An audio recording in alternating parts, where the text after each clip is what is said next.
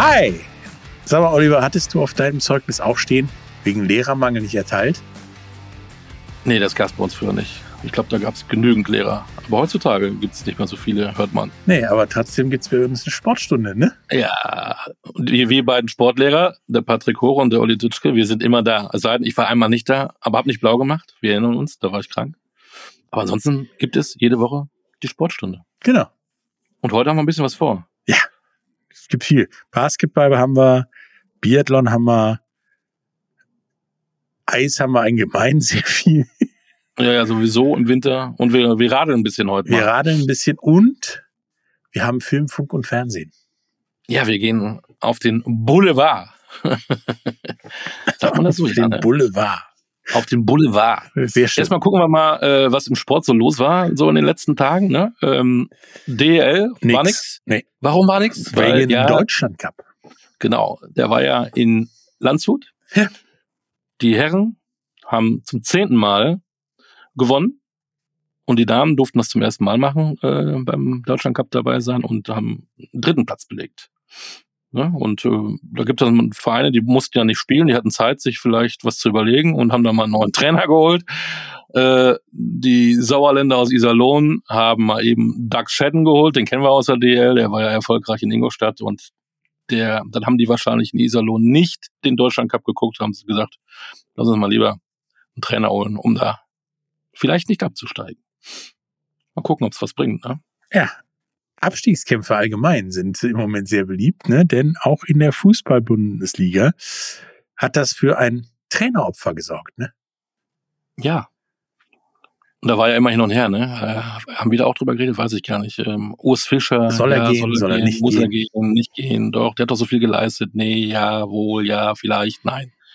Doch, er muss gehen. Ja, Äh, bei Nummer es- 14 war Schluss. Ja, wenn du 14 Mal hintereinander nicht gewinnst, eigentlich auch fast immer nur verlierst, weil einmal haben sie unentschieden in Neapel gespielt, äh, dann kannst du der beste Kumpel vom Präsidenten sein. Irgendwann geht's nicht mehr, ne? Ja, das Schlimme ist ja auch, dass du da noch nicht so 5-6-0 verlierst, sondern so 1-0 in der 90. Minute. Das war in der Champions League so, genau. Egal, Urs Fischer ist jetzt Geschichte in Berlin. Aber der U19-Trainer Marco Grote, Grote übernimmt, aber der ist tatsächlich nicht die Schlagzeile hinter der Trainerentlassung, die ja an sich keine große Schlagzeile ist, weil sie sich wochenlang angekündigt hat, sondern die Co-Trainerin, Mhm. ja, Marie-Louise Eta. Die ist tatsächlich die Frau des ehemaligen Trainers von Weiche Flensburg, Benjamin Eta, und damit jetzt tatsächlich die besser verdienende in dieser Ehe. Ähm, Hm. Die ist jetzt erstmal Co-Trainerin von Union Berlin und damit die erste Frau auf einer Trainerbank in der Fußball-Bundesliga. Gratulation. Nur wir müssen natürlich abwarten. Das nächste Heimspiel, haben wir Länderspielpause. Das nächste Heimspiel ist gegen Augsburg, also ein paar Tage Zeit. Und wir wissen ja, wenn ein neuer Trainer kommt, da will er seinen Entourage ja ganz gerne mitnehmen, mit seinen 15 Assistant Coaches und, und, und, und Physios und Fitness. Ich weiß es nicht, ne? Würde mich ja freuen, äh, wenn sie dann da bleibt. Wir warten ab. Im Moment, Stand jetzt hier, heute, ist sie Co-Trainerin eines Fußball-Bundesligisten. Und das ist historisch. Ja, heute französisch gefrühstückt quasi. Hört man das? Nein. Na, dann gehen wir nochmal an die Spitze. Äh, rückblicken kurz. Ähm, wahrscheinlich Bayern gegen Bayer. Ne? Denn die Dortmunder scheinen da diesmal das ein bisschen eher aufzugeben mit der Meisterschaft. Nicht nur am letzten. Spieltag, sondern ein bisschen easy going. Nicht weil die Drama Queen äh, im, im, im Signal Iduna Park gegen Mainz letztes Jahr, sondern wir geben das vorher schon mal ab. Zehn Punkte hinter Leverkusen. Und ich glaube, das übernächste Spiel ist dann Leverkusen-Dortmund. Wenn sie da verlieren, können es 13 sein. Und ich glaube, Haken dran. Ne? Vorbei. Vorbei. Ja, und im Handball? Da war ein kleineres Programm als sonst am vergangenen Mhm. Wochenende. In der Liga, ne? Ja, denn äh, die Spitzenteams, also das, was da oben rumläuft, war und international unterwegs. Genau, die Füchse aus Berlin und die Magdeburger sind mal eben kurz nach Saudi-Arabien ähm, gefahren. Ja, Handball Hochburg, Da würde ich ist sagen. ja, ist ja die, die Sportstätte schlechthin mittlerweile. Da wird auch, glaube ich, alles ausgetragen. Ist mal ohne Scheiß, das fällt mir gerade ein. Es gibt ja auch Asien-Winterspiele, ne? Die soll es ja demnächst in Saudi-Arabien gehen. Ja, in dieser komischen Ich Skihalle. weiß nicht, wo da in Saudi-Arabien eine Skisprungschanze oder eine Bobbahn, geschweige denn ein Abfahrtshang ist, aber vielleicht. Tatsächlich gibt's ja irgendwie der weltgrößten Skihalle. Dann gibt es da ja in einem Einkaufszentrum eine, eine eine Eishalle. große Eishalle, genau. Ja. Äh, mit der Bobbahn wird schwierig, aber dann baust du die halt irgendwo in die Wüste und schüttest da ein bisschen Sand weg. Ja. Äh, krass. Auf jeden Fall war da jetzt ähm, die Club-WM. Und unsere beiden deutschen Teams, Berlin und Magdeburg, waren richtig gut, kamen ins Finale, haben auch die Favoriten geschlagen, wie zum Beispiel Kielce und Barcelona. Und dann am Ende haben es dann wieder die Magdeburger gemacht. Ja. Zum dr- dritten Mal übrigens. Das nennt man dann, wie der Franzose sagt, Hattrick. Äh, nein, Gratulation. Das ist äh, für uns irgendwo, wenn man dreimal hintereinander den Club WM gewinnt, ähm, top der Woche. darfst du Handball. den Pott dann behalten? Gab's doch früher mal. Früher noch dreimal, aber ich weiß nicht, ob das heute noch so ist, keine Ahnung. Ähm, top der Woche. Und übrigens habe ich auch noch gehört auf der Fahrt gestern, äh, es war international, gibt's ja auch die Europa League auch im, im Handball. Alle vier deutschen Teams haben alle gewonnen und sind alle in ihrer Gruppe Erster. Hm? Also der deutsche Handball, man sagt ja immer, es ist die stärkste Liga der Welt, die HBL, scheint so, so zu sein. Zumindest Handball, dominant im Moment, ja. absolut. Ne? Aber wo wir bei Wintersport waren, Ja. kommen wir doch zum fast schon Running Gag der Woche, aber der Flop der Woche. Es gab ein Skialpin-Rennen. Eigentlich. Nee, gab's nicht. Genau. Selbst auf dem Matterhorn geht das schief. die, die Männer wollten eigentlich eine Abfahrt machen. Da hat einer irgendeine funktionelle Idee gehabt, du fährst Matterhorn, fängst auf dem Schweizer Boden an, fährst die Abfahrt und endest auf dem italienischen Boden. Hm? Spektakel. Ne, über die Grenzen, aber Nein. Petrus hat was dagegen. Ja, das Der hätte man, berühmte Skifahrer Petrus. hätte man vielleicht Luis Trenker mal fragen sollen. Der kannte sich ja mit sowas aus. Der hätte wahrscheinlich Ja, ja. gesagt, ne. Also wir hatten es ja letztes Mal, ich glaube, das war Zermatt, wo alles ausgefallen ist, weil der Wind ein bisschen ähm, nicht mitgespielt hat. Jetzt war es Neuschnee, jetzt war wieder Windböen, äh, schlechte Sicht. Tja. Und die, Wusste man eigentlich, war letztes Jahr ja auch so. ja. Aus Fehlern wird man klug. Oder auch nicht. Und die Alpin, heißen die Alpinister, die Ski-Alpinister, die Männer, konnten Alpinister. wieder kein, konnten wieder keinen ähm, Wettbewerb starten. Nee, die Frauen probieren es jetzt machen, diese machen monatelang eine Vorbereitung, um endlich loszulegen. nee. Die Frauen machen es besser. Hm. Denn Die die, waren in- in Finnland unterwegs. Genau. Quasi Schneegarantie mit den Bergen ist so semi-gut, sag ich mal. Ja. Aber es war ja besseres Wetter und es wird gefahren. Und äh, zwei Podestplätze für. Deutschland. Ja. Von der einen und derselben. Ja, von Lena Dürr und zwar bei beiden Slaloms. Also bei dem normalen und dem großen, also dem Riesen.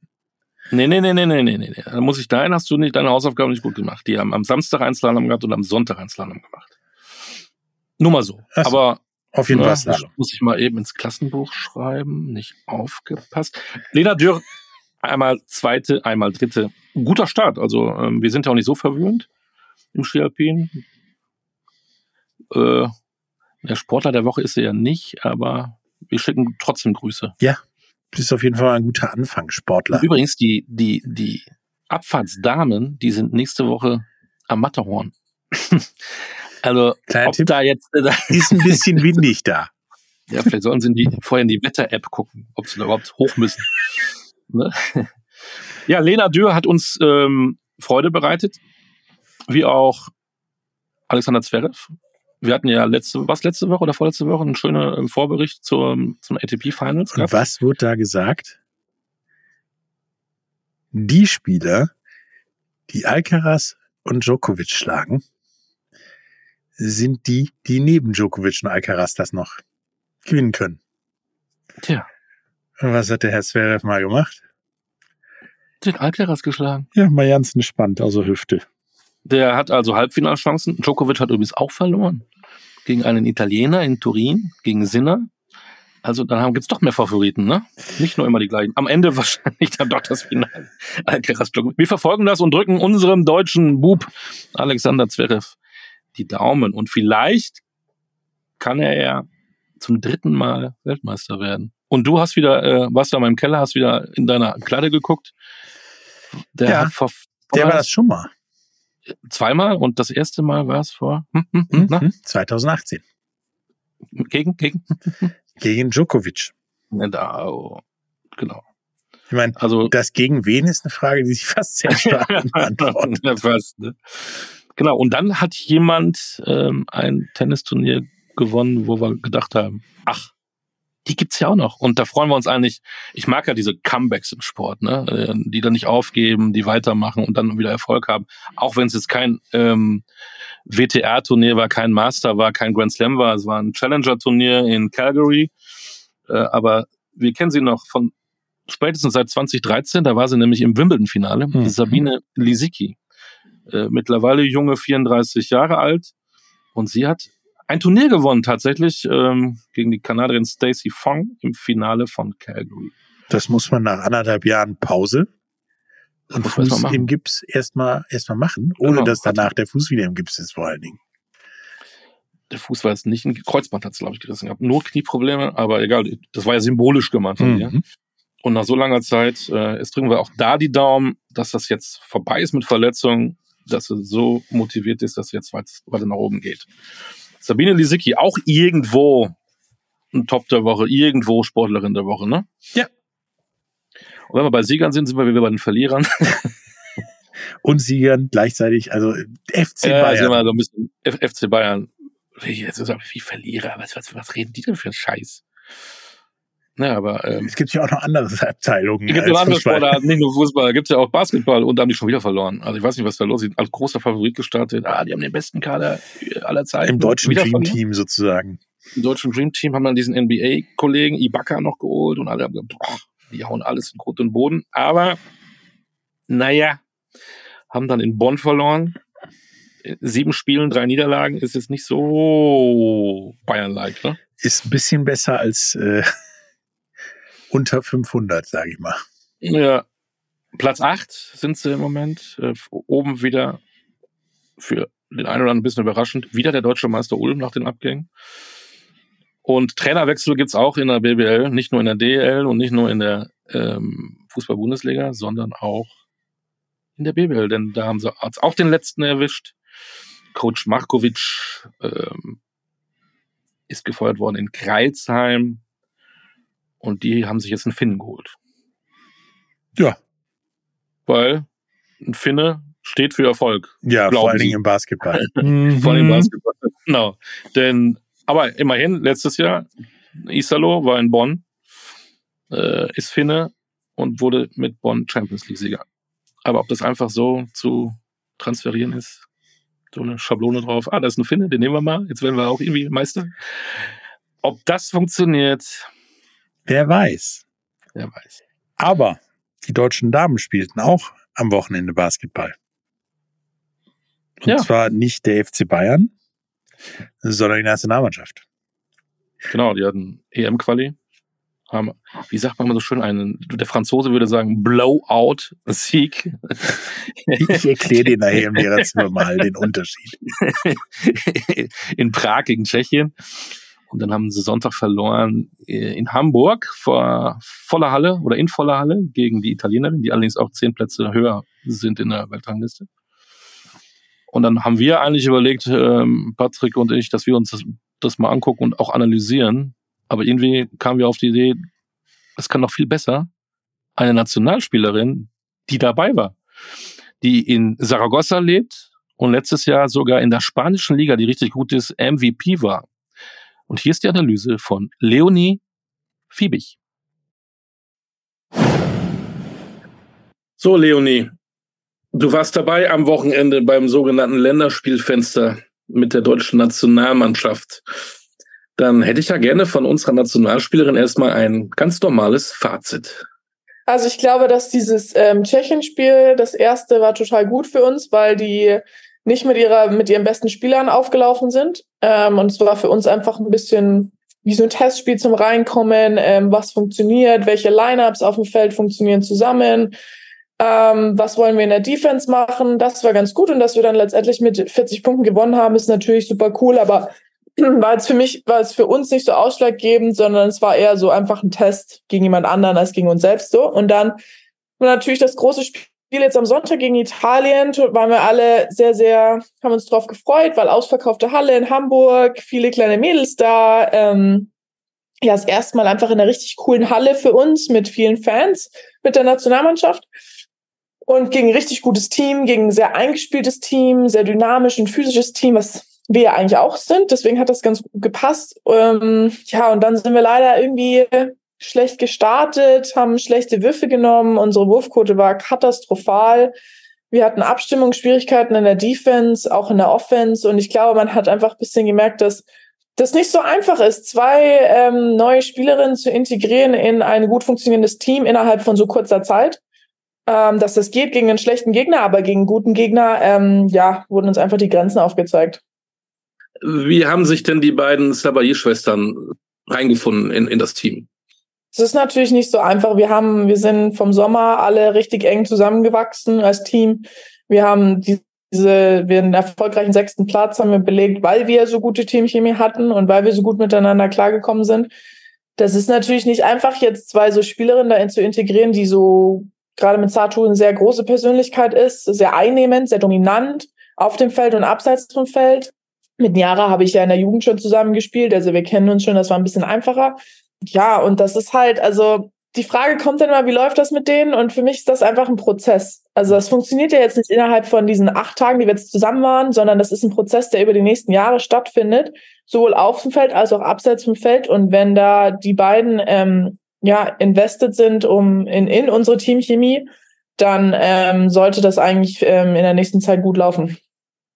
Hilft das denn für ähm, die Wertschätzung des Frauenbasketballs, dass denn solche Spielerinnen bei euch sind? Wahrscheinlich schon, ne? Ja, ja, also wir haben jetzt auf, am, am Sonntag ähm, mit Abstand also die besten deutschen Spielerinnen also auf dem Feld gehabt und das ist ja das Ziel der Nationalmannschaft, ne? Dass alle Leute äh, kommen wollen, kommen, also spielen wollen und dass wir dann auch alle gesund sind und alle zusammen auf dem Feld stehen das war das erste Mal seit ich weiß nicht wie vielen Jahren, dass das der Fall war. Und ähm, natürlich, das hilft, das pusht. Ähm, und das, das soll das Ziel sein für die nächsten zwei Jahre. Spürst du, außer jetzt eine volle Halle in Hamburg, eine Entwicklung? Ja, ist schwierig. Also ist es innerhalb von fünf Monaten ist natürlich jetzt kann, kann nicht so viel passieren, sage ich mal. Außerdem bin ich die ganze Zeit im Ausland für mich, was sich ja ändern muss, sind die, ist die Situation in Deutschland, in der deutschen Liga. Das äh, hat ganz viel Anteil daran, an der Zukunft des deutschen Basketballs für mich, ähm, wie sich unsere Jugendspielerinnen entwickeln, damit die nicht alle zum College rennen ähm, und dann nicht mehr für uns ähm, available sind, wenn wir sie brauchen in diesen Fenstern. Und ich glaube, also ich habe jetzt mit, mit Alex Wilke und so, die auch in Deutschland spielt, ähm, gesprochen über die Situation in Deutschland und die meinte, dass sich da eigentlich ähm, ja wenig tut, ich weiß nicht, ich kann jetzt so von außen eigentlich keine große Entwicklung feststellen. Man merkt schon, dass mehr Hype da ist, dass Leute interessiert sind, wie jetzt auch, wir hatten fast 4000 Leute in der, in der Halle. Das ist natürlich schon sehr, sehr cool, auch die kleinen Mädels da überall zu sehen. Aber mehr kann ich jetzt gerade noch nicht feststellen. Hast du denn für dich was gemerkt? Ich meine, du bist immerhin ähm, MVP in der spanischen Liga gewesen, du hast den Pokal geholt, du spielst Euroleague, du, du machst ja was. Äh, in Spanien, keine schlechte Liga. Hast du denn gemerkt, auch nach der EM, dass die Leute sich mehr für dich interessieren? Ich muss ehrlich sagen, dass ich einen krassen Support von den Spaniern hier habe. Ähm, die sind sehr, sehr supportive. Also die sind ähm, bei jedem Spiel irgendwie dabei und ständig, wenn ich in der Stadt unterwegs bin, will irgendjemand was von mir, Foto und hier und da und schreiben mich ständig auf Instagram. Also von den Spaniern ähm, kriege ich ganz, ganz viel Support und, und irgendwie Fanliebe. Von den Deutschen hm, eigentlich fast nicht, ne. Auch nicht von den Medien? Nee, wenig, wenig. Wundert mich. Ich dachte irgendwie, ich hatte, ich habe das Gefühl gehabt, tatsächlich nach dieser sehr schönen EM, dann die Savayi-Schwestern, die irgendwie auftauchen, du überragend bist, Marie Gülich ist ja auch nicht die schlechteste, auch in Spanien, soweit ich das weiß. Dann kriegt man mit, dass die WM äh, nach Deutschland kommt, 2026, die, die Frauen-WM. Das sind ja alles so kleine Puzzlestücke, wo man denkt, hey, mit dem Frauenbasketball in Deutschland geht's aufwärts. Na, doch, doch. Also es gibt schon einen Aufwärtstrend, aber ich glaube, man kann halt einfach nicht innerhalb jetzt, man kann keine Zeitgrenze setzen und nicht innerhalb von irgendwie ähm, sechs Monaten erwarten, dass sich jetzt alles ändert. Das ist ein sehr, sehr langer Prozess. Da spielen so viele Sachen mit rein, von, vom, vom Verband, von der Liga etc. Und natürlich gab es so einen kleinen Hype nach der EM. Da gab es mehr Interviews und so weiter, aber das ist halt auch direkt verflogen. Dann kamen die Männer, dann haben die natürlich sehr, sehr viel Aufmerksamkeit gekriegt, was ja auch absolut verständlich ist, haben sie sich auch verdient. Und jetzt ist es halt so ein, ja, jetzt ist halt erstmal Spotlight auf die Sabali-Geschwister, ne? Also die nehmen gerade sehr, sehr viel Medienaufmerksamkeit ein. Und das ist auch so ein bisschen jetzt die Woche. Natürlich, wir wollen, dass die hier sind und dass sie auch gezeigt werden und dass sie, ne? Manchmal bin ich so ein bisschen, die letzten fünf Jahre, die letzten drei Jahre waren alle die Leute, die jetzt in dem Team auch sind, haben sich den Hintern aufgerissen, dass wir jetzt da stehen, wo wir sind und nicht die Sabali-Geschwister. Und ähm, das wird gerade so ein bisschen vergessen. Ne? Also wir, das Team ohne die Sabali-Geschwister, haben im Sommer extrem gut performt, überperformt und uns dahin gebracht, wo wir jetzt stehen, damit wir im Februar uns vielleicht für Olympia qualifizieren. Und das ist so ein bisschen schade. Das wird jetzt komplett aus, außer, also das wird gar nicht so angesehen. Also das ist jetzt alles auf Sabali und die sind toll und die sind jetzt bei uns und die Superstars, aber der Rest, das ganze Team von Mann 1 bis 12, äh, wir haben echt was erreicht und das finde ich ein bisschen schade, dass jetzt so ein bisschen in den Hintergrund gerät. Nächstes Ziel, Februar, geht es mal kurz nach Brasilien, nach Belém. Olympia-Qualifikation. Hast du manchmal so den Traum schon, Paris, das wäre schon cool. Ich meine, mit, mit Serbien und Australien ist es auch nicht so ganz leicht in der Gruppe. Äh, ja, das wird schwer. Also ich erwische mich ja immer selber dabei, wenn ich mir so denke, boah, also mein Ziel war Olympia 28, weil das war eigentlich eher so mit dem Plan, mit den Leuten, die wir jetzt hochbringen und so. Und dass das jetzt plötzlich so nah ist, ist schon ähm, ja krass. Und wenn ich jetzt auch dran denke, ich kriege direkt Gänsehaut. Aber ich muss mich immer wieder zurückhalten, weil Fokus auf Februar, nicht schon zu weit nach vorne denken, Step by Step. Ähm, erstmal jetzt ähm, ja fokussieren auf die Spiele und ähm, ich fange auch jetzt schon an, die die die Spielerinnen zu gucken, die wie die spielen, Australien, Serbien, die müssen wir schlagen. Ähm, einfach, dass wir uns alle sehr, sehr gut darauf vorbereiten und ähm, auch mental einfach äh, bereit sind. Ich glaube, das ist physisch die eine Sache, dahin zu reisen mit Jetlag und dem Klima da und so, aber andererseits so mental, glaube ich, müssen wir so klar sein, dass wir da echt ähm, ja einfach gut spielen und äh, Siege holen. Die Nationalspielerin Leonie Fiebig hat ein besseres äh, Fazit gezogen, als wir beiden das je könnten. und äh, sie hat auch mehr gesprochen. Wir haben ein längeres Interview geführt, das ihr natürlich gerne anhören ähm, könnt und sollt und müsst. Äh, in den Show Notes dieser Folge könnt ihr das finden. Ähm, sympathisches Mädel, äh, aktiv in Saragossa in Spanien. Und man hat so auch ein bisschen so zwischen den Zeilen auch so ein bisschen auch Kritik gehört. Ne? Und wir sind ja auch dafür da, ähm, auch mal den Zeigefinger zu heben. Und wir hatten ja letzte Woche, da, ich, ich sehe es, äh, gut, dass wir keinen Vodcast haben. Nur ein Podcast, der Patrick hat einen hässlichen Finger, den er gerade gezeigt hat. Es war äh, der Zeigefinger. Ähm, und wir hatten ja letzte Woche Patrick Beckert, den besten deutschen Eisschnellläufer da. Der hat uns ja so einen Einblick gegeben auf die neue Weltcup-Saison. Er war übrigens am Wochenende in Japan äh, Sechster und natürlich wieder, auch nach langer Pause, der beste Deutsche, klar. Wieder Top-Platzierung. Und ähm, ich hatte mit ihm auch gesprochen, wie das denn so aussieht äh, für einen, der zehn Jahre Top-Leistungen bringt im Weltcup. Zehn Jahre Weltspitze. Wie ist es denn eigentlich so, mit der Wertschätzung. Du stöhnst, verstöhnst du. Ja, Wertschätzung also, ist so ein Thema, ne? Gerade bei Sportlern, ne? Mhm. Bist du Erster, wirst du durch die Stadt getragen, bist du Zweiter, pfeifen sie dich aus, habe ich manchmal das Gefühl. Ja. Oder? Aber mal sehen, was der Patrick dazu sagt. Der andere Hört Patrick. mal genau hin. Ja, ist interessant. Du hast äh, drei WM-Medaillen gesammelt, du warst viermal bei Olympia, du hältst die äh, deutschen Rekorde. Fehlt dir ein bisschen die Wertschätzung? Ich muss sagen, teilweise, ähm, was jetzt die Medien angeht, ja. Also es war dann auch, ähm, vor allem jetzt auch nach meiner Verletzung, als ich da mal so ein bisschen Revue passieren konnte ähm, und mir aufgefallen ist, dass ich wirklich ein, ein ganzes Jahrzehnt lang wirklich, also von 2012, glaube ich, oder 13, ich glaube von 2012 war es, ähm, bei jeder Weltmeisterschaft und bei allen Olympischen Spielen mindestens immer in die Top 8 gelaufen bin. Also ich denke, es gibt nicht viele Athleten, die das äh, haben und dann äh, auch dazu dann, ich glaube, insgesamt zwölf deutsche Rekorde aufgestellt und etliche Meisterschaftsrekorde und so weiter. Irgendwann ähm, hatte ich das Gefühl, das ist so selbstverständlich. Ja, ähm, das war dann einfach nur so, ja, äh, wenn es ein fünfter, sechster Platz war, nur fünfter, nur sechster Platz. Oder ein achter Platz, nur achter Platz, wo ich mir immer denke, man darf nicht vergessen, wir laufen ja gegen die Besten der Welt. Ja, es ist nicht so, dass ich irgendwie ähm, da bei irgendeinem Vereinswettkampf mitmache oder bei irgendeiner Fitness-Challenge, sondern ich messe mich Woche für Woche mit den besten Sportlern, äh, Erstellern der Welt. Die, auch dort probiert jeder von denen Tag für Tag das Beste aus sich rauszuholen und besser zu sein als die anderen. Und das heißt, dann so eine Leistung zu erbringen, ist eigentlich schon was sehr Großes und vor allem über auch so einen langen Zeitraum. Es gibt immer wieder Sportler mal, die für ein, zwei Jahre kommen, richtig gut sind und dann verschwinden und dann sogar aufhören oder hinten auf Platz 20, 30 rumlaufen. Mein Anspruch war es immer, dass ich so lange weitermachen möchte, wie ich mein also mein, mein Level, das ich ähm, mir antrainiert habe, auch halten kann. Das heißt, wenn ich es dann natürlich geschafft habe, Medaillen zu gewinnen, möchte ich auch im Jahr drauf dann wieder in der Lage äh, sein, Medaillen zu gewinnen international. Äh, Ob es dann klappt, ist was anderes, weil es halt nur drei sein können.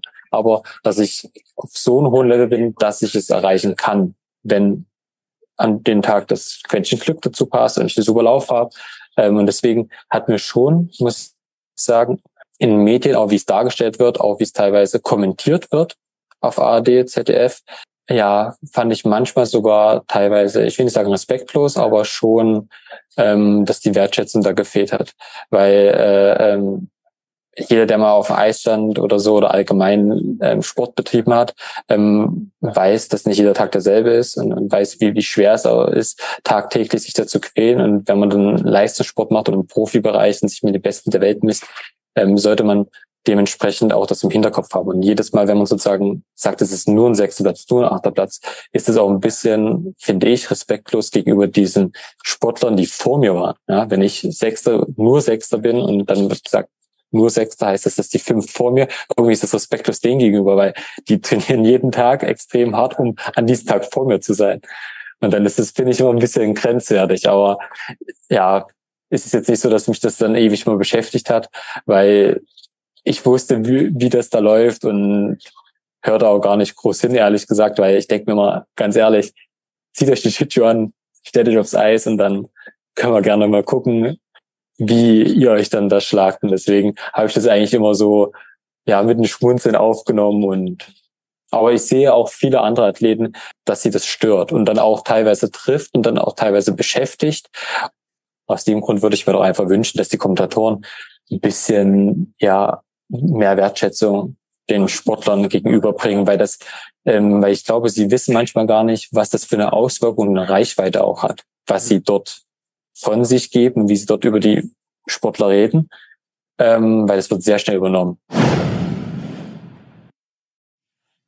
Ich finde, das ist ein interessantes Thema und Wertschätzung bekommen bei uns alle Sportler in der Sportstunde. Das kann ich euch versichern. Also ähm, Patrick Beckert seit zehn Jahren Weltspitze. Da muss man einfach einen Hut vorziehen. Das ist eine überragende Leistung.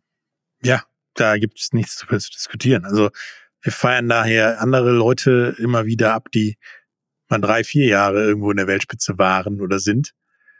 Die verkaufen Milliarden von Trikots, weil sie durch die Straßen gefeiert werden. Und dann gibt es Leute, ja. die in einer, in Anführungsstrichen, äh, Rand- oder wie ich mal gern sage, Spatensportart mhm. zehn Jahre lang relativ gut dabei sind, über die redet keiner. Ja, das finde ich nicht in Ordnung. Deswegen Thema Wertschätzung, das hatten wir auch beim Futsal letzte Woche. Äh, das haben wir eben gehört, ein bisschen bei der Leonie Fiebig. Ähm, das sind alles Hochleistungssportler, die morgens um fünf aufstehen und nachts um elf ins Bett gehen und zwischendurch arbeiten, zur Schule gehen, studieren, keine Ahnung was. Äh, viele machen das äh, nebenbei, müssen noch Sponsoren suchen, fliegen durch die Welt. Patrick Becker letzte Woche Japan, nächste Woche China. Das muss man sich alles auch mal vorstellen. Also für, ich ziehe vor jedem Sportler, der da unterwegs ist, äh, tatsächlich den Hut. Ja, es war egal, ob super erfolgreich, mäßig erfolgreich oder nur dabei sein. Die haben halt alle tiefsten Respekt verdient. Ja, aber ähm, wie es dann so ist, jetzt kommen wir doch zu Gewinnern, die was gewonnen haben. Und auch aber eben auch, wie hast du, hat aber keiner. du hast was schon schön gesagt im, im, im äh, Spartensportart. Und seitdem ich das gelesen habe, geht mir ein Bild nicht mehr auf die, aus dem Kopf. Da guckst du. Ich sehe bei offiziellen Anlässen, wenn ich die Tagesschau gucke, Annalena Baerbock die ganze Zeit hüpfen. ja, ist nichts- ja, tut mir leid. Ich sehe dann die Mikros und dann sehe ich mal Bing, Bing. unsere Sportler der Woche hüpfen öfters. Denn das sind, und das werde ich Sie auch noch fragen, weil ich werde Sie im Interview haben, Trampoliner, Trampolinspringer. Trampolinspringer im Duett, im Duo. Äh, sie sind nämlich Weltmeister geworden im Synchron-Trampolinspringen. Ähm, Fabian Vogel, äh, einer davon, Matthias Pleiderer, der Genau. andere. und äh, die haben die Woche äh, sich durch die Gegend trampoliert, sozusagen. Die Trampeltiere. Ich werde sie fragen, wie man Trampolinspringer normal denn er nennt. Die Äh, Trampolinos, die Trampolinistis. Trampolino hört sich an wie ein Kinderspielplatz. genau. Ähm, sprechen wir demnächst drüber, hier in der Sportstunde auf jeden Fall. Aber ähm, die es nicht wissen, Annalena Baerbock hat in der Jugend ähm, ist die ist die Trampolin gesprungen, hat die Trampolin Ist die gesprungen. Trampolin gesprungen oder Ist sogar die ist Trampolina- relativ erfolgreich. ja, die war in der Jugend auch Dritte der deutschen Meister, ja. keine Ahnung. Und die war die war schon gut und deswegen auch du wirst demnächst, wenn du die Tagesschau guckst, wirst du grinsend sitzen, wenn du äh, vor einem Mikro unsere Außenministerin siehst. Ich, ich schwöre dir das. Bing, bing. Aber schön, und das ist, sind wir wieder auch bei Wertschätzung. Die, die Jungs hast du angeschrieben und die haben gesagt, klar, machen wir ein Interview für die Sportstunde, da freue ich mich drauf. Ja, aber nun Zeit vom Trampolin, um ein bisschen in die Kultur zu hüpfen. Denn wir hatten angekündigt, dass wir auch ein bisschen Boulevard, wie du auf äh, Italienisch zu dir Ja, von dir gabst, Boulevard, Äh, ja. reden werden. Ja. Denn es gibt ja tatsächlich auch Film- und Fernsehformate, die sich mit Sport beschäftigen. Genau. Ähm, und jetzt ab diesem Wochenende läuft auf RTL Plus die TV-Serie Gute Freunde, der Aufstieg des FC Bayern. Äh, da geht's um den FC Bayern München, Fußballabteilung natürlich äh, zwischen den Jahren 1965 und 1974. Das war so die Anfangsjahre, die sind, glaube ich, in die Bundesliga aufgestiegen. Vorher war 60 München die Mannschaft Top Nummer eins Genau. in, in Bavaria, wie der Franzose sagt. Und, und das haben sich dann ähm, Filmemacher äh, zu eigen genommen und haben gesagt, da muss man eine Serie rausmachen. Und äh, das ist tatsächlich äh, eine Schauspielserie, eine Serie, also äh, gespielt mit Schauspielern, ich weiß nicht, wie ich das sagen soll, unterbrochen, äh, geschauspielert, äh, unterbrochen ein bisschen von äh, Dokumentar-Spielszenen von früher, ähm, richtig gut. Und ähm, da geht es um Müller, Hönes, Beckenbauer und Co. Und auch um Robert Schwan. Robert Schwan war eigentlich, wenn man so will, der erste Manager in der Fußball-Bundesliga. Der Vorläufer vieler anderen. Und er war später auch der Manager dann nur von Franz Beckenbauer, soweit ich weiß. Und diesen Robert Schwan spielt Maximilian Brückner. Maximilian Brückner ist uns allen bekannt. Der war der saarländische Kommissar im Tatort. Der war in unzähligen Krimiserien, Täter, Opfer, Leiche, Kommissar, keine Ahnung. Der war vor allen Dingen ähm, sehr stark in der Wannsee-Konferenz. Also ein überragender Schauspieler. Und der hat jetzt Robert Schwan gespielt in Gute Freunde. Und auch das ist ein Thema in der Sportstunde. Denn gute Freunde sind wir auch alle. Und da haben wir mal ähm, Maximilian Brückner mal gefragt, äh, wie er so die Rolle von Robert Schwan angenommen hat. Freue mich auf Maximilian Brückner. Max, hallo oder Servus, sagt man doch, oder? Ja, servus. Ja, Hi, Olli. Vielen Dank für die Servus. Einladung. Was ist deine Beziehung zum Fußball? Eigentlich ist meine Beziehung, dass ich keine Beziehung zum Fußball habe. Ich habe es leidlich mal probiert, als ich klein war. Wollte halt dann im Sturm spielen und habe bei uns äh, der SC Söllhuben und ähm, dann, nee, nee, du spielst hinten den, den, äh, die Abwehr. Ich war sehr schnell, auch sehr klein. Deswegen war ich auch so schnell. Ich musste halt schnell sein, sonst krieg ich, be bekam ich immer in der Schule einen aufs Maul und deswegen war ich halt irgendwann der Schnellste. Und dann wollte ich immer vorne spielen. Und dann haben die mich nicht gelassen. Und dann kamen neue, nee, die spielen vorne. Und irgendwann war ich so sauer, dass ich während dem Spielen den Ball genommen habe, ins eigene Tor geschossen. Und dann bin ich von der Bühne. Also ein ganz fulminanter Einstieg ins Fußball. Der Trainer hat mir das heute noch nicht verziehen. Warst du denn als Kind irgendwie Fußballfan? Du bist in München geboren. War der FC Bayern für dich Thema oder hast du gar kein Interesse für Fußball? Also ich hoffe, ich hoffe, da ist jetzt keiner sauer, der zuhört, aber ich hatte das nie. Ich hatte aber auch kein Talent für Bälle aber das liegt in der Familie. Meine Brüder sind genauso bescheuert wie ich. Also ähm, einer ist ein Fan und der andere ist so ein bisschen geworden, aber jetzt nicht so ultramäßig, sondern einfach so ähm, bisschen normal. Aber mich hat es nie so. Ich bin, glaube ich, auch nicht so der Mannschaftstyp. Also ähm, ich, ich fahre gern Ski oder so Sachen, wo ich halt selbst verantwortlich bin. Ich mochte es nie, dass ich beim beim Fußball dastehe und dann kommt einer überambitioniert und grätscht mir bei irgendeinem Blödsinnspiel, das überhaupt kein Ding hat, mein, meine, meine Kniescheibe raus. Dafür hatte ich kein Verständnis. Da war ich dann wirklich, also das muss ich echt so planlos sagen. Da wenn einer kam, ich habe gemerkt, dann gesagt, dann nimm den Ball und hab Spaß damit. Äh, ich ich laufe gerne und spiele gerne und mache das, aber ähm, das ähm, äh, ich kenne so viele Freunde aus in meinem Alter, die haben alle kaputte Knie. Ich will jetzt Fußball gar nicht schlecht reden. Ich finde es ein tollen Sport und ich verstehe auch komplett den Reiz. Und, und gerade wenn so große Spiele sind wie, wie EM oder EM, dann, dann gucke ich das wahnsinnig gerne auch. Oder, oder jetzt ähm, einfach spannende Spiele. Aber äh, nee, ich kann da, ich kann da einen Schritt, Schritt zurücktreten. nee, das muss es nicht sein. Gute Freunde, der Aufstieg des FC Bayern. Du hast ja wahrscheinlich jetzt auf Lebenszeit äh, ein, ein Serienprofil. Gut, Robert Schwan, den du da spielst, ähm, lebt leider nicht mehr, aber da gibt es bestimmt noch andere, die du dann machen kannst. Ja. Also der FC Bayern hat immer Themen und ähm, bevor ich das alles erzähle, ja. nimm uns mal mit, um was geht's. Das Aufstieg des FC Bayern, also tatsächlich ähm, Mitte der 60er geht's, glaube ich, los. Ja, das ist ja, ich meine, ich wusste es ja selber, ich kenne mich da ja nicht so aus. Da waren ja die 60er, waren die Großen und die FC Bayern waren die Underdogs. Dann hat der Neudecker und Robert Schwan, Neudecker war ein sehr, sehr reicher, ich glaube aus Straubing, ein Unternehmer, die haben das ähm, interimsmäßig äh, geführt, weil der, ähm, der vorige Präsident irgendwie Schwierigkeiten mit Kohle hatte. Und dann haben die das so ein Jahr oder zwei Jahre übernommen. Und das waren halt einfach äh, Bazin. Also ähm, man muss auch sagen, der, der Hönes hat ganz sehr viel vom Schwan gelernt und der Schwan hat äh, diesen Fußball verkauft. Also auch, wie man aus Leute, der Beckenbauer, der diese Knorr-Werbung und diese ganze, der hat aus den Stars gemacht. Der hat gesagt, also der hat wirklich den Fußball so ein bisschen aus der Steinzeit in die Neuzeit geführt. Mhm. Ich kannte den Typen nicht. Lustigerweise, meine Mutter kannte den, weil das war der Nachbar von damals und, ähm, und klasse Typen. Und da ist halt der, der Aufstieg, wie sie dann langsam die 60er schlagen, wie sie immer besser werden, auch immer wieder verlieren. Und diese ganzen Persönlichkeiten, das waren ja Hammertypen. Also Müller, Meier, ähm, der Beckenbauer, der, der Höhnes. und da geht's halt um den Aufstieg. Und, und diese zwei Figuren, die kannte ja nicht, äh, Schwan und Neudecker, und das sind halt Asterix und Obelix, die da versuchen, diese, dieses Ding aufzumischen und auch den anderen Präsidenten nicht mehr ranlassen. Also und es ist unglaublich unterhaltsam. Das ist richtig gut geworden. Man hat so richtig Spaß. Also man hat das Gefühl, man kann das mit allen gucken. Mein Bruder hat es geguckt, der ein Fan ist. Der ist komplett ausgeflippt.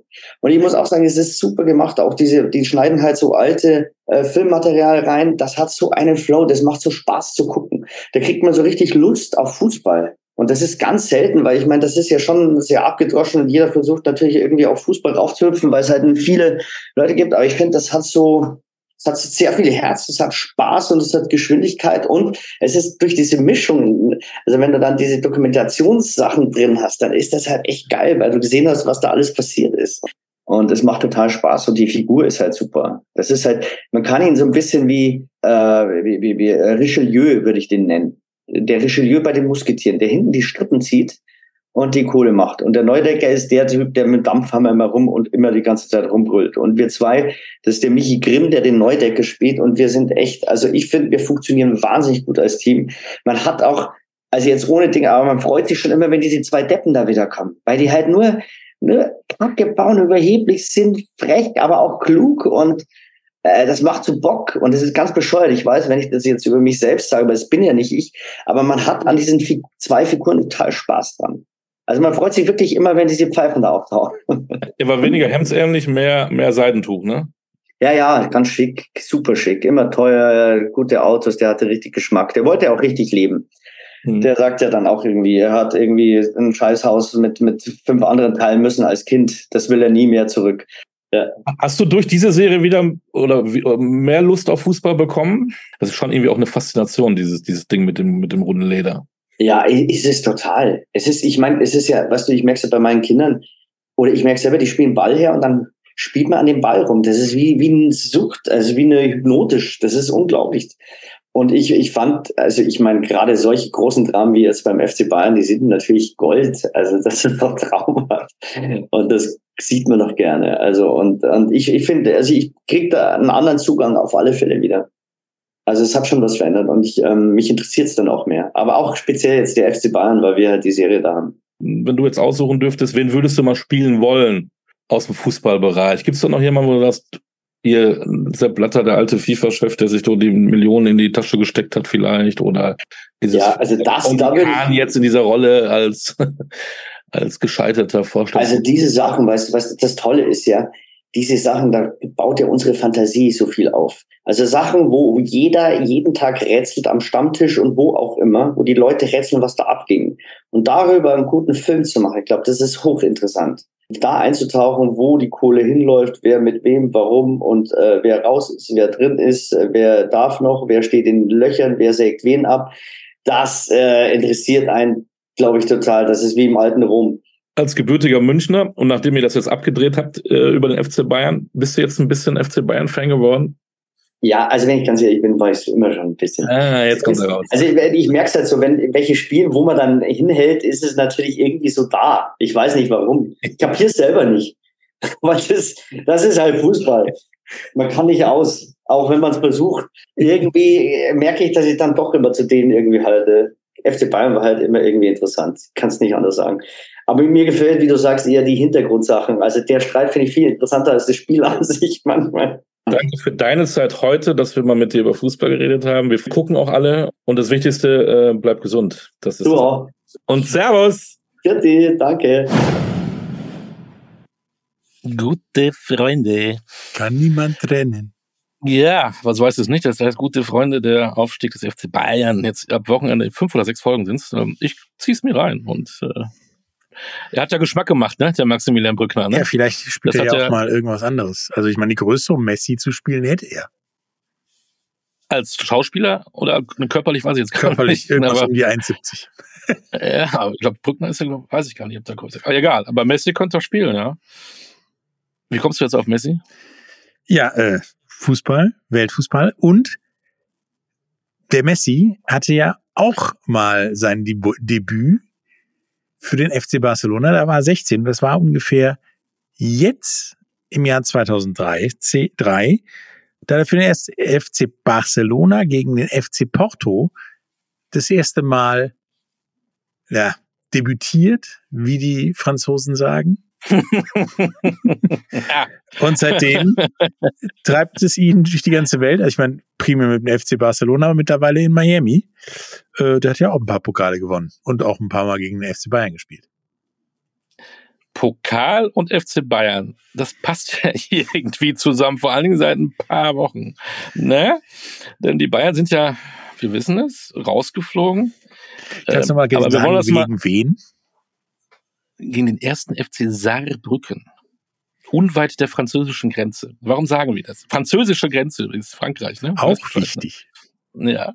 Jetzt lassen wir mal den, den Sport, jetzt machen wir ein bisschen Geografie, nachdem wir auch schon Kultur hatten und Geschichte ein bisschen. ähm, München, Saarbrücken sind ungefähr von derselben nach Straße bis zum Ludwigsparkstadion 450 Kilometer.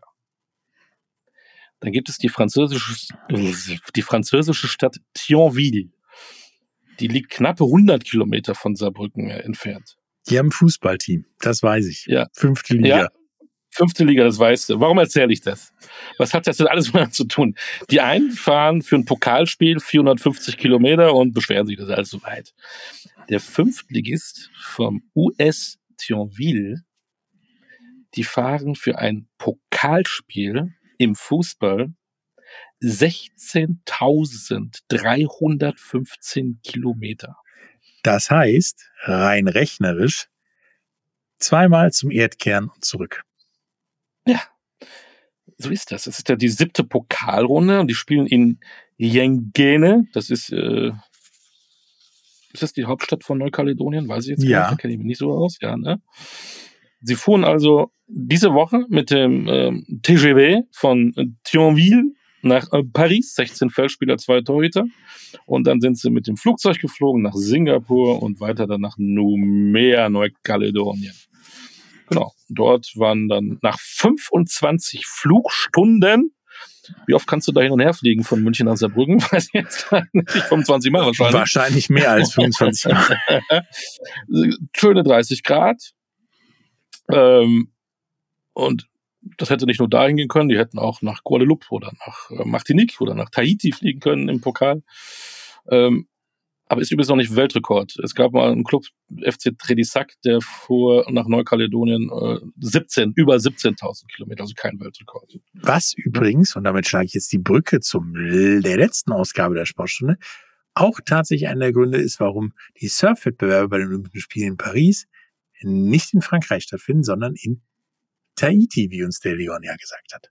Genau, und jetzt wissen wir, wenn du in Paris bist und eben mal zum Surfen willst, fliegst du einfach mal 25 Stunden, um den Wettbewerb anzugucken. Ne? Also, Thionville spielt jetzt am Samstag ähm, gegen Yengene. Ich weiß nicht, wie das ist. Das war übrigens äh, 2019 der ozeanische Champions League-Sieger. Also, und waren auch bei der äh, Club-WM damals dabei. Also so äh, schlecht sind sie vielleicht nicht. Aber leider können sie jetzt nicht da bleiben und sich einen Sonnenbrand holen, denn die müssen direkt wieder zurück, denn am Mittwoch dann oder irgendwann in der Woche spielen sie dann im Pokal. Nee, die haben ein normales Ligaspiel beim äh, der zweiten Mannschaft des ES Troyes. Und das sind 250 Kilometer. Da können sie ja zu. Fuß, da können sie ja Fuß zu. Fuß gehen. Ich finde das so eine schöne Geschichte. 17.000 Kilometer für ein Pokalspiel. Ja, aber Krass. stell dir nur vor, jetzt kommen wir zu einem History-Teil. Oh, Geschichte. Es ist 1940. Du fährst Okay. zu den meisten Auswärtsspielen mit dem Bus, vielleicht mit der Bahn. Und dann kommt eine Mannschaft aus Wisconsin um die Ecke und sagt, wir haben fünf Auswärtsspiele, deswegen fliegen wir zu den Mittleren nach New York und sind das erste Profisportteam der Welt, was äh, mit einem Flugzeug zum Auswärtsspiel geflogen ist. Allerdings hört sich das wirklich luxuriös an, als es wirklich war. 1940. Hm. Ja, 1940 Business- fuhr man nämlich erst dann von Green Bay nach Chicago mit dem mit dem Bus oder der Bahn.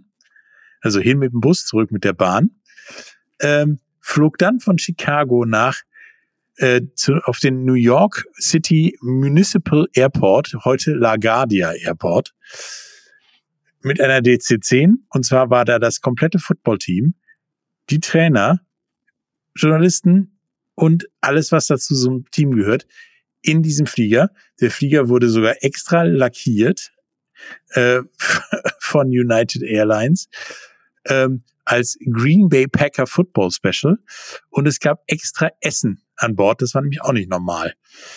Und deswegen, die Green Bay Packers sind das erste Profi-Football-Team oder Profisportteam, was zu Auswärtsspielen geflogen ist, weil es einmal fünf Auswärtsspiele in Folge hatte und einfach keinen Bock hatte, nach New York zu fahren, weil die anderen Auswärtsspiele waren in Detroit, Chicago und Minnesota. Was tatsächlich um die Ecke ist. Stell dir mal vor, es käme, wäre kein Flugzeug. Es gäbe es nicht. Wie wären dann die American Football Teams aus der NFL nach Frankfurt gekommen? Mit dem Boot. So wie Ja, damals zur ersten Fußball-WM in Uruguay. Aber ähm, da fällt mir doch ein, deine Hausaufgabe war doch, du wolltest doch vom zweiten Spiel der Frankfurt Games Stimmungen und Stimmen mitbringen. Ja, Kann ich die jetzt bitte mal hören? äh, ja, warte, ich muss mal kurz das Toiletten Hier sitzt äh, aufmachen. Nein, da hat's mir den Magen umgedreht und ich konnte äh, nicht zum NFL-Spiel und hab's mir zwischen Toilette und Couch im Fernsehen angucken Hm, dürfen. schade. Dann sitzt Taylor Swift jetzt immer noch im Frankfurter Stadion und wartet auf dich für das äh, versprochene Interview. Ja, die war ja nicht da. Die hat ja in. Argentinien ein Konzert gegeben und da ihr Also. Lied umgetextet für Travis Kelsey. Ach so. Ach so. Schade, dass du da nicht da sein konntest. Die, die Frankfurt Games äh, sind wieder sind jetzt durch und demnächst spielt er ganz normal die Eintracht aus Frankfurt im Deutsche Bankpark. Ja, vielleicht nehmen, nehmen, ja die nächsten Teams die Fahrräder nach Frankfurt. Ist das eine Überleitung? Ey? Ja, weil mio. querfeldein müssen sie auch fahren. Ja. Es gab, ich, ich kenne das noch früher, Querfeldeinrennen. Ähm, da habe ich echt viel geguckt. Da sind ja, ähm, da war mein Idol, du wirst ihn auch noch kennen, Klaus-Peter Thaler. Äh, ich fand das faszinierend. Die sind ja da mit einem Rennrad. Ich glaube, war ein bisschen, bisschen stärker als so ein Straßenrennrad, aber es war eigentlich ein Rennrad so mit diesem, mit diesem, diesem auf normalen, Reifen. Ne? ja, aber der Lenker und so wie, wie ein Mhm. normales Rennrad und die sind bei Wind und Wetter äh, durch Wälder und Felder über Stock und Stein gefahren, sahen aus wie, keine Ahnung was, wie Aliens, als sie wieder kamen, wenn da Schlamm war, wenn da Regen war, die waren ja, da war ja alles Schlamm. Und da mussten sie, wenn sie nicht fahren konnten, mussten sie halt das Ding tragen über die Schulter. Das fand ich, das war so ein Vorläufer des Mountainbikes. Viele kennen das ja gar nicht mehr. Wahrscheinlich gibt es den Sport gar nicht mehr, oder? Doch, er heißt jetzt nur nicht mehr Querfeldeinradfahren, sondern Cyclocross. Und da habe ich mich tatsächlich mit äh, Stefan Rukitka äh, drüber unterhalten vom Radsportverband NRW, denn ja, es gibt die, den NRW Cross Cup und demnächst auch eine deutsche Meisterschaft im Cyclocross. Hallo, ich habe mir heute äh, Stefan Rukitka vom Radsportverband NRW zu, äh, geholt, um mit ihm über Cyclocross zu sprechen. Hallo. Ja, hallo Patrick. Herzlichen Dank für die Einladung. Cyclocross. Erklär uns mal, was das ist. Ich weiß, dass es mir total bekannt ist, aber unter einem anderen Namen. Ja, genau. Ähm, ja, ursprünglich bekannt unter Querfeldein oder Radquerfeldein. Ähm, aber ja, wie es bei vielen Dingen der Fall ist, es wird ähm, ja mit neuen ähm, Vokabeln versucht, halt eben auch ein bisschen interessanter zu machen. Und äh, ja, Cyclocross ist jetzt die aktuelle Bezeichnung, ähm, ist im Grunde nichts anderes als, als Radquerfeldein. Das heißt, wer also schon äh, ja seit vielen Jahren das irgendwo beobachtet hat, sich vielleicht noch an Zeiten erinnert, als ähm, ja, Klaus-Peter Thaler Weltmeister geworden ist im Radquerfeldein seiner Zeit, ähm, ist die gleiche Sportart, heißt aber jetzt Cyclocross. Klingt ein bisschen sexier und ist, glaube ich, ein bisschen, nur ein kleines bisschen kürzer als vorher. Ja. Wort. Äh, ist aber im Prinzip das gleiche. Und ihr seid entgegen dem, was man so denkt, mitten in der Saison und ja, da läuft gerade äh, der NRW Cross Cup, was sowas ist wie der Cyclocross Weltcup in klein, sag ich mal. Ja, genau. Also ist äh, äh, vergleichbar vom, vom Format her, natürlich auf ja, regionaler beziehungsweise bundesweiter Ebene.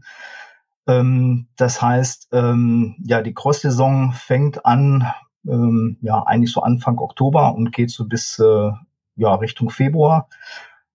Anders als äh, ja die meisten Sportarten oder eben auch die Straßenrennen, die dann eigentlich, äh, ja, da ist die Saison vorbei. Und ähm, der Cross löst dann die, die Straßenrennen ab. Ähm, wir haben also jetzt äh, beim NRW Cross Cup insgesamt acht Läufe. Der ähm, hat begonnen am 1.10. mit dem ersten Lauf in, in äh, Dadetal. Ja, wer sich vielleicht ein bisschen auf der Landkarte auskennt, Dadetal ist so knapp hinter der äh, Landesgrenze zu Rheinland-Pfalz. Also ähm, auch da haben wir dann ähm, Läufe. Und ähm, ja, das ging dann weiter mit dem zweiten Lauf in äh, Emstetten. Da waren wir am 22.10., am 29.10. dann der dritte Lauf in Lünen. Dann hatten wir jetzt den äh, vierten Lauf in Kendenich. Und ähm, ja, weiter geht's dann mit den NRW-Meisterschaften in Niedegen-Schmidt am 25.11. Das ist also das nächste Rennen, was ansteht. Dann haben wir eine kleine Pause, eine ja, Weihnachtspause, wenn man so will. Und dann geht's im nächsten Jahr weiter am 6. und 7. Januar beides mal in Pulheim, wobei das zwei verschiedene äh, Vereine ausrichten auf äh, einem Gelände. Das heißt, einmal wird die Strecke rechts rum, aber links rum gefahren, natürlich eben auch mit ein äh, ja, paar besonderen Streckenteilen. Und ähm, ja, dann Am äh, 27.01. ist dann das große Finale in, in Bonn. Dann haben wir auch die Gesamtsiegerehrung. Das heißt, wir haben also ja 16 verschiedene Lizenzklassen, in denen wir Einzelwertungen haben, acht ähm, Hobbyklassen, wo wir Einzelwertungen haben. Dann gibt es auch eine Mannschaftswertung für alle Teilnehmer und dann, ja, weil wir eben auch die Jugend fördern wollen, nochmal eine extra Teamwertung für die Nachwuchsfahrer. Also ist das schon so, dass die, die Straßenfahrer dann in Matsch gehen, sage ich mal, aufs, ins Gelände gehen und Cyclocross fahren. Ja, genau. Also wir ähm, haben bei den meisten ähm, Crossern das, die auf zwei Sportgeräten unterwegs sind, also entweder äh, Straßenrad und Crossrad oder Mountainbiker, die aufs Crossrad steigen. Manche äh, sind auch auf allen dreien unterwegs oder teilweise sogar noch auf der Bahn. Aber viele äh, Straßenfahrer, die wechseln dann ins Gelände, auch ja, ähm, um halt äh, so ein bisschen auch die, die Geschicklichkeit ähm, zu fordern für sich oder eben auch zu fördern, ist halt ein ganz anderes Fahren. Ähm, Radbeherrschung, das spielt eine ganz große Rolle. Und gerade vor dem Hintergrund ist natürlich auch interessant für ähm, Nachwuchsfahrer, die ähm, ja auch so äh, dass das Radfahren, auch das Bewegen zum Beispiel im, im, äh, im Feld, also im, im Rennfeld, dadurch natürlich auch verbessern können. Nun kommt aber, hast du mir gesagt, nach dem NRW Cross Cup noch ein klein bisschen etwas Größeres, nämlich, und da musste ich das erste Mal 2024 aufschreiben, vom, am 13.01. bis zum 14.01.2024 die Deutsche Meisterschaft in Rade vom Wald, richtig? Ja, genau. Also wir haben jetzt seit ja, 2008, da waren die ähm, deutschen Meisterschaften im Cyclocross zum letzten Mal in NRW zu Gast, in, in Herford seinerzeit. Und ja, wir freuen uns riesig, dass wir ähm, endlich mal wieder deutsche Meisterschaften hier haben in, in Rade vom Wald. Ähm, ja, auch so ein bisschen natürlich genährt durch den NRW Cross Cup. Das heißt, ähm, der Veranstalter in Rade vom Wald, der Sven Schreiber, der das organisiert, der ähm, ist auch alljährlich dabei gewesen, jetzt in den letzten Jahren beim ähm, NRW Cross Cup. In diesem Jahr natürlich wegen der deutschen Meisterschaften nicht. Aber es hat sich ähm, halt auch äh, dadurch so entwickelt. Ähm, wir hatten also die letzten, ähm, also in den letzten beiden Jahren der große Finallauf, der war jedes Mal in Rade vom Wald. Und ähm, ja, ein sehr ähm, erfolgreicher Veranstalter. Also der Sven hat da ähm, wahnsinnig viel Erfahrung und ja, wir freuen uns auf eine tolle Strecke, auf eine tolle Veranstaltung. Ähm, ist eine Doppelveranstaltung, beginnt eigentlich sogar schon am, am Freitag ähm, mit ja, einem kleinen Vorprogramm ähm, und äh, ja, in sämtlichen Lizenzklassen finden dann die äh, deutschen Meisterschaften dann in, in Rade vom Wald statt. Also ist eine klasse Sache. Und wer das mal, ja, oder wer die Möglichkeit mal haben möchte, eine deutsche Meisterschaft zu sehen, der ist natürlich herzlich eingeladen, äh, nach Rade vom Wald zu kommen. Ja, klar. Ähm, beeinflusst denn der NRW Cross Cup irgendwie die deutsche Meisterschaft? Also kann man sich da über den NRW Cross Cup dafür qualifizieren oder sind die komplett unabhängig? Nee, das ist komplett unabhängig. Ähm, es wird natürlich von vielen auch genutzt, um sich vorzubereiten, ähm, dass man also auch da natürlich ja eine ähm, gewisse Rennkonstanz eben bekommt. Es gibt ein altes Rennfahrer, äh, Sprichwort Rennen ist das beste Training. Ähm, das heißt, da hat man natürlich auch äh, äh, jetzt gute Möglichkeiten ähm, im Vorhinein halt sich auch auch äh, ja richtig rennmäßig äh, drauf drauf einzustimmen ähm, auf die auf die deutschen Meisterschaften. Und ähm, ja die Teilnahme an sich ist äh, ja für jeden Lizenzfahrer halt möglich. Also er muss sich da jetzt nicht äh, für für qualifizieren spielt natürlich eine Rolle, wie auch jetzt im Vorhinein schon gefahren wurde, beispielsweise eben auch bei den Cross-Bundesliga-Rennen. Da werden ja auch äh, entsprechend Punkte gesammelt. Das spielt dann eben eine Rolle bei der ähm, Rennaufstellung. Das ist also so, dass da ja nach äh, Platzierung aufgestellt wird. Das heißt, der Bestplatzierte kann sich im Grunde den, den ersten Startplatz dann da aussuchen im ähm, Startkorridor. Ähm, ja, und dann geht's halt in dieser Reihenfolge weiter. Ja, also wenn ihr jetzt schon einsteigen wollt, NRW Cross Cup. Haben gerade eben ja nochmal gehört, äh, wo das überall ist, gefühlt. Wenn man auf die NRW-Karte guckt, überall in NRW. Ähm, und da gibt's auch noch ein paar Rennen. Ähm, oder vom 13.01.24 bis zum 14.01.24 in ja, gerade vorm Welt das etwas größere Thema, die deutsche Meisterschaft. im Cyclocross. Ähm, Leute, guckt es euch an. Ich habe es damals gerne geguckt, als Klaus-Peter Thaler auch das Fahrrad über Baumstämme gesteppt hat. ja, erinnern wir uns noch gerne dran. Danke dir und, und viel Spaß beim Cyclocross. Ja, vielen Dank. Tschüss. Da haben wir uns jetzt als uralt geoutet, ne? Mhm. No jokes with names, wie der Franzose sagt.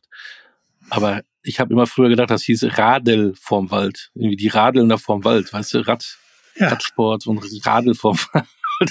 das hat wohl damit nichts zu tun. Wahrscheinlich nicht, nee. Nee, ne? So, zum Ende gehen wir doch mal wieder zum Wintersport. Ne? Ich dachte, weil wir so ein Thema Alter sind, kommen wir jetzt dazu. Ne? Nein. Äh, wir sind wieder bei einer Weltklasse-Athletin, beziehungsweise sie war eine Weltklasse-Athletin, denn ähm, die Biathletin Denise Hermann-Wick hat nach der letzten Saison ihre Karriere beendet. Die Olympiasiegerin und Weltmeisterin ähm, hatte ihren letzten Weltcup-Auftritt am 19. März. Und äh, was ich immer so spannend finde, wenn einer die Karriere beendet, was, was, was geht in einem zuvor, ne? Äh, manche sagen mal, sie müssen sich abtrainieren zum Beispiel oder so, ne? Andere, ich glaube, ich habe mal gesprochen mit Marc Warnecke, der war auch mal Weltmeister im Schwimmen. Der war danach nie wieder im Schwimmbad, hat er mir mal erzählt. Also ist schon. ja, kann ich verstehen, ne? bei den ganzen Chlorgestank und die vielen Fliesen, die er erzählen musste. Und ähm, wir haben von der Sportstunde äh, mal mit Denise Hermann Wick gesprochen, wie denn so der Sommer, der erste Sommer nach ihrer überragenden Karriere war. Denise, am 19. März war dein letztes Rennen in deiner Karriere. Jetzt sind wir gut wie viele Monate? Acht Monate später. Doofe Frage. Wie geht's dir? Fehlt dir irgendwas?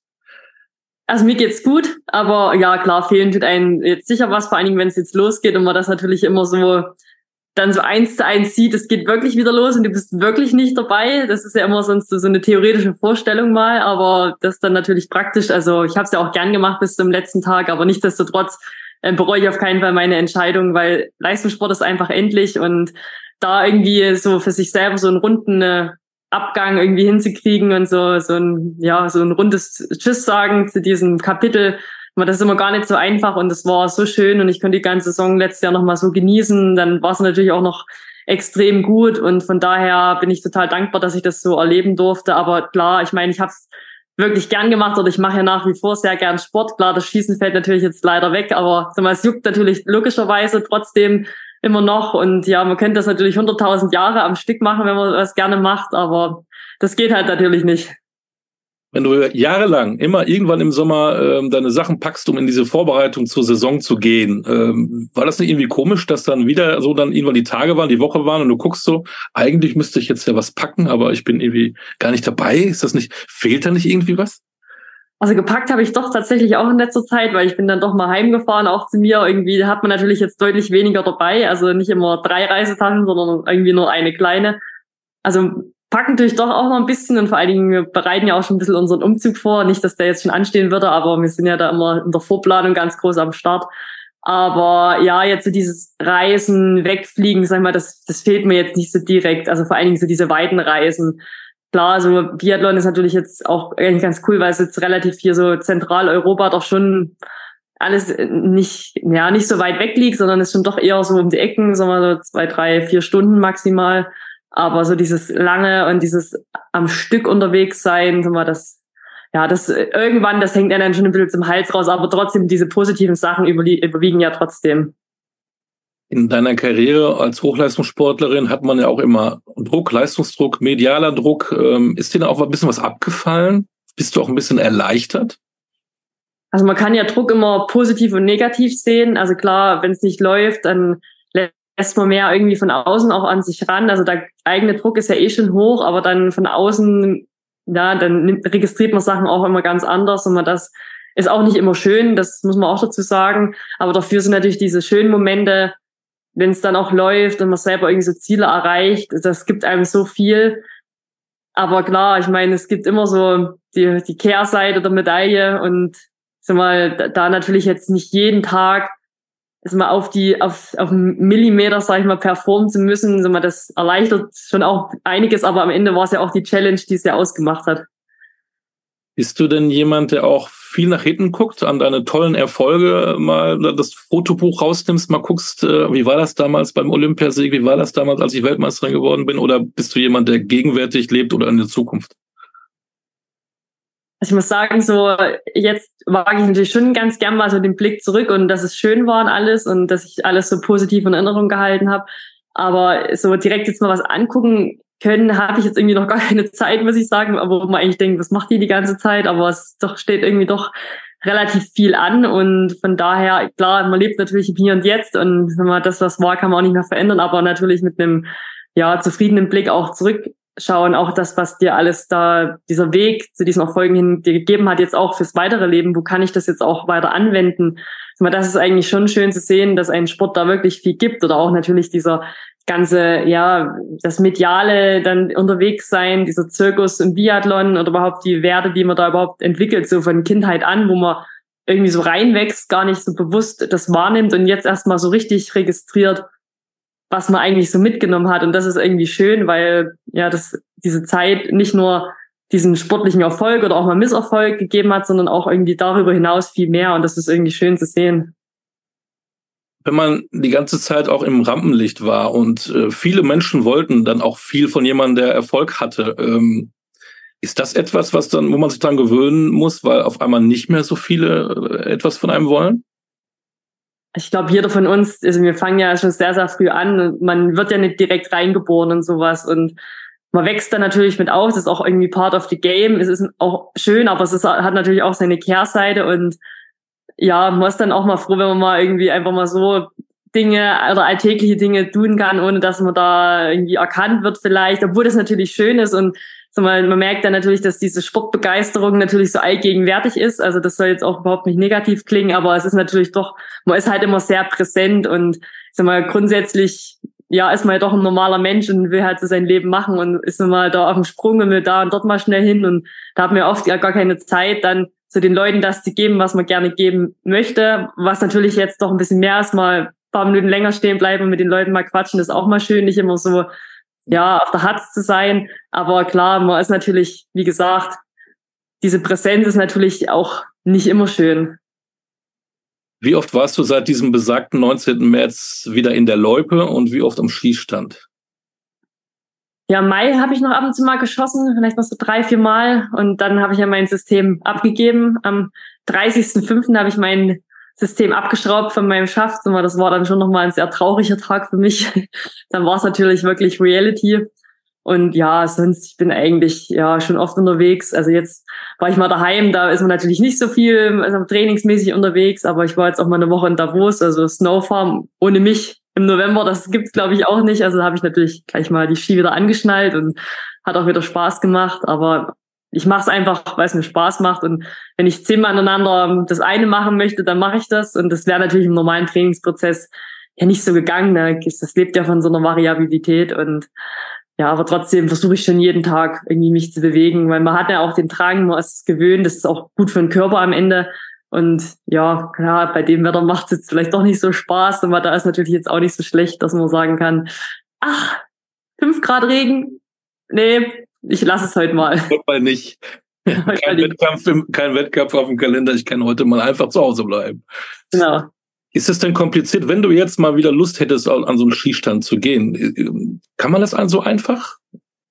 Ja, man braucht halt schon ein paar Leute dabei, die halt die, die Abforderungen dafür halt auch gesetzlich haben. Also ich habe selber jetzt auch Skistand leider natürlich gemacht, aber ich bin natürlich leider nicht mehr am Besitz einer vollständigen Waffe, also nur noch von meinem Schaft sozusagen. Aber es, wäre schon auf jeden Fall möglich. Aber klar, ich meine, die haben natürlich auch anders zu tun. Es sind alles, wenn dann Trainer, die auch eine Trainingsgruppe betreuen müssen und immer, die haben natürlich da auch, also die würden es vielleicht schon machen, aber ich weiß ja auch, wenn man da jeden Tag an Zehntel Prozent feilen will, da brauchst du jetzt nicht irgendwelche Leute, die zum Spaß mal ins Training kommen und dann mal schießen wollen und da irgendwie eine gewisse Zeit auch anderen rauben. Weil am Ende kann man ja selber auch schießen, ist schon logisch, aber man braucht ja doch ein bisschen irgendwie mal ein Glas zum Durchgucken oder ja, ein bisschen eine leichte Aufmerksamkeit, logischerweise auch vom Gesetz her braucht man ja schon auch, weil es eine beaufsichtigende Person muss ja auch seine Schützlinge beaufsichtigen. Die ersten Schneeflocken fallen vom Himmel. Der erste Winter für Denise ohne Biathlon. Wie sieht dein Winter aus? Na, ich hoffe schneereich. Also erst, wenn natürlich der Putz am Haus dran ist, weil ich immer schon, oh, es ist immer noch acht Grad, es regnet und es schneit nicht. Und mein Mann immer so, Denise, es darf auch noch nicht schneien, unser Haus ist noch nicht verputzt. Ich so, okay, okay, ja dann, aber es wäre schon schön, wenn es am Tag danach gleich ungefähr schneien würde, was natürlich nicht so gut wäre, weil das erstmal ein bisschen trocknen muss, aber ja, mal schauen. Das ist ja jetzt wirklich so dieser erste Winter, wo ich mal irgendwie so entspannter irgendwie rangehen kann. Aber ich glaube, man fiebert trotzdem mit. Also ich merke jetzt schon so, die Anspannung steigt bei mir trotzdem auch. Auch natürlich, wenn man mit den Leuten mitfiebert, die jetzt Quali haben, ob das jetzt Weltcup-Quali, EU-Cup-Quali ist. Man kennt ja die, vor allem die Mädels halt und irgendwie ist man da voll dabei und drückt da die Daumen. Und deswegen ist so eine leichte Anspannung doch irgendwie bei mir auch erkennbar. Aber ja, natürlich ist es jetzt doch anders. Also ich muss auf jeden Fall nicht mehr meinen Waffenkoffer über den äh, Flughafen zerren. Das, und der wird wahrscheinlich auch nirgendwo liegen bleiben, weil habe ich ja nicht mehr. Deswegen werden es auf jeden Fall ruhigere Nächte, könnte ich mir vorstellen. Entspanntere Nächte. Aber ja, ich hoffe natürlich, dass vor allen Dingen der Winter sehr schneereich wird. Tja, der Sommer und der Winter von Denis Hermann-Wick und ähm, nächste Woche haben wir Teil zwei von Denise. Dann reden wir nämlich über die kommende Weltcup-Saison der Biathletinnen. Die startet nächste Woche am Wochenende in Östersund in Schweden. Da werden wir dann sportlich, ne? Ja, Hauptsache Genau. Winter, So. würde ich sagen. Hauptsache Winter. Das war's, ne? Ja. Schauen Ja. wir mal, was der, was der Herr Zverev denn so in Turin final bastelt übers Wochenende. Ja. Vielleicht wird er ja, äh, wir können ihn motivieren. Er könnte Sportler der Woche bei uns werden. Das Sportschau. ist richtig. Könntest dir Ja. noch einen zweiten Pot holen. Genau. Unsere, unsere Jungs um Julian Nagelsmann spielen wieder Fußball. Äh, was wird Zum Fußball gespielt? einen, ja, zum einen in Berlin gegen die Türkei und dann ja in Wien gegen die Österreicher. Im Übrigen, die sollen es so machen wie unsere U17-Jungs. Die sind nämlich äh, bei der WM in Indonesien und haben die ersten beiden Spiele gewonnen und sind damit jetzt schon fürs Achtelfinale qualifiziert. Ja, ja. Vielleicht haben wir einen goldenen Nachwuchs im Fußball. Wir Vielleicht werden das hier Thionville beobachten. am Flughafen getroffen. Wer weiß. Ja, die sind da noch unterwegs, ja. Ja, weiß es nicht. Genau, was haben wir noch? DL, Ähm, HBL, gibt- BBL geht normal weiter, würde ich sagen. Und Wintersport oder auch nicht. Mal gucken, was. Schauen wir mal, wie windig es auf welchem Berg ist. Ja, und ob die Männer endlich mal alpin Skifahren können. Ne? Äh, Man weiß es nicht. Man weiß es Ja, nicht. ich Also, kläre, ob das Trampeltier Trampolino oder irgendein anderer in der. Sportplatz heißt. Genau. Und ich kümmere mich auch um Radsport, nämlich um Mountainbike. Nächste Woche haben wir Lukas Kaufmann dabei. Der hat das längste Mountainbike-Rennen der Welt gewonnen. Das waren schlappe 700 Kilometer. Also nicht ganz so weit wie von Thionville nach Neukaledonien, ich weiß, aber die haben es auch nicht mit dem Fahrrad gemacht, ne?